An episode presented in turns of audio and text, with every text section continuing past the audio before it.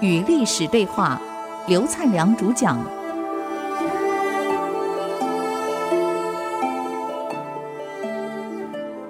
我是刘灿良，各位空中的好朋友，我们前几集都谈到汉朝了，从这个春秋一直讲到汉朝，尤其讲到汉武帝。我们中国人都知道，汉武帝在中国历史上是个了不起的皇帝。这个人为什么了不起？我想我们都知道，学历史的目的不是为了考试。从历史中，我们学到很多，对我们为人处事。尤其在企业管理上，在国家治国上，能够有一些启发。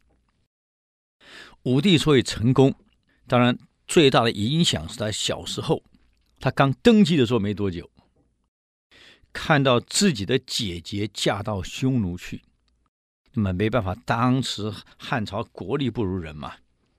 你看当时刘邦一死，匈奴王故意来封信，侮辱吕后。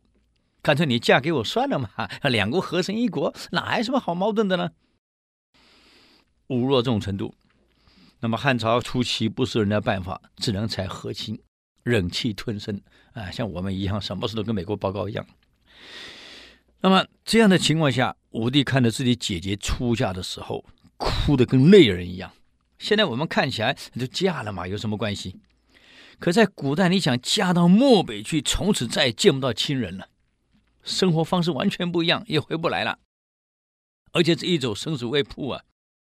武帝是一个很有感情、兄弟姐妹感情很深的人，看到姐姐嫁那种痛苦，武帝哭了。我身为一个皇帝，我保护不了我姐姐，我算什么？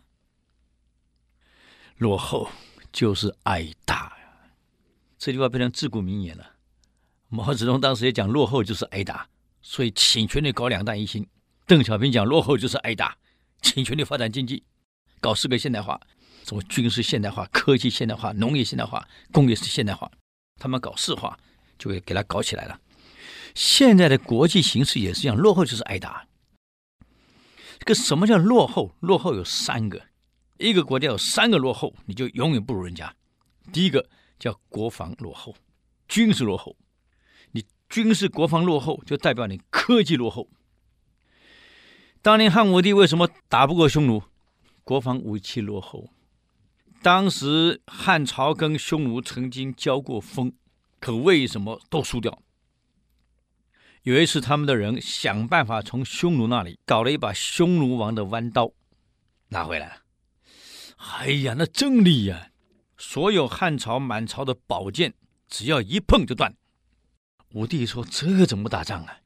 人家武器这么好，工欲善其事，必先利其器呀。那武器没办法比嘛。最后为了发展高武器，汉武帝全国征调炼钢的师傅来。你看看当时我们这个汉朝铸武器是用铜、用生铁慢慢锻铸出来，用合金。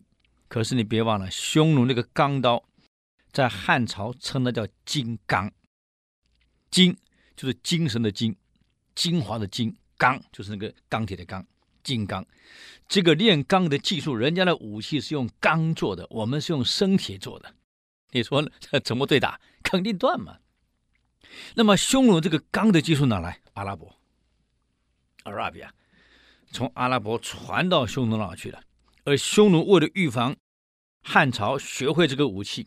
是全面封锁这种武器，不能流到汉朝。这武帝是透过各种关系才搞到这把钢刀，那么召集全国的师傅开始炼钢，最后炼了一把宝剑出来了。一炼出来，武帝马上当场就试，就当着这些铸剑师面前试这把宝剑。他让他的部属拿着匈奴钢刀向武帝劈过来，武帝拿那把宝剑架，这一架。那把宝剑当场两断，所有铸剑师一看，全跪下去了。皇上饶命啊！皇上饶命啊！武帝那个脸很难看啊，只讲了一句话：“你们不用担心，我不会杀你们，错不在你们。高科技不是一天两天可以锻炼出来的呀。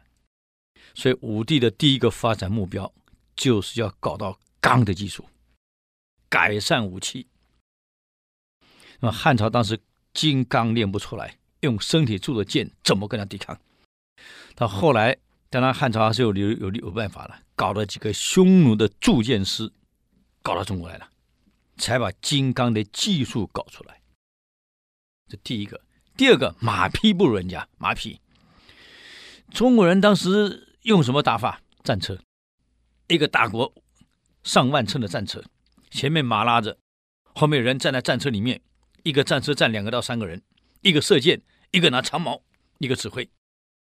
各位如果看过罗马片，也是这样子，都是用战车。可是匈奴不是用战车，他是用骑兵，速度比你更快，啊，这个运动力比你更快，啊灵活性比你更强。所以汉武帝的第二个动作就是成立骑兵队。我们叫骑兵，大陆叫骑兵。这个成立骑兵队，私下就在把皇家园林改成骑兵队的练兵场。那马匹哪里来？中土没那么多马匹啊，而且蒙古马匹很好啊，怎么办？